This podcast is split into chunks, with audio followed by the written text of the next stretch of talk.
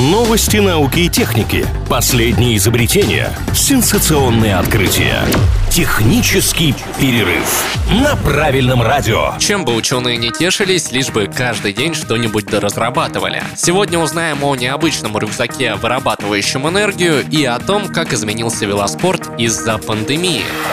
Онлайн-магазины и совещания по интернету нас уже не удивляют, но все-таки кое-что интересное от локдауна осталось. Недавно прошел первый в мире турнир по виртуальным велогонкам. При этом простой игрой это назвать нельзя. Во-первых, из-за призов 8 тысяч евро, а во-вторых, потому что попотеть участникам все-таки пришлось. Для участия нужно было купить специальную установку и поставить ее вместо заднего колеса велосипеда, а за трассой следить с помощью монитора. В итоге даже нашлись хитрецы, жрецы, захотевшие обмануть систему с помощью сторонних программ. Хорошо, что их вовремя отстранили от соревнований. Здорово, конечно, что нашли способ проводить спортивные состязания безопасно, но мы надеемся, что подобные альтернативы останутся лишь запасным вариантом. Цифровизация, несомненно, хорошо, но нам бы хотелось смотреть на реальные соревнования, а спортсменам крутить педали на интересной трассе, а не у себя дома.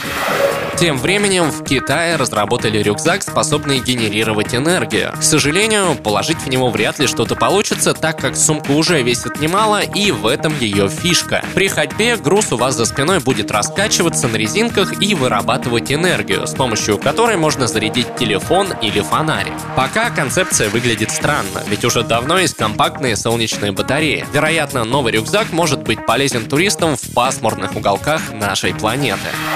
Я Андрей Лапин и еще больше новинок из мира высоких технологий ждут нас впереди.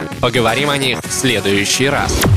Технический перерыв на правильном радио.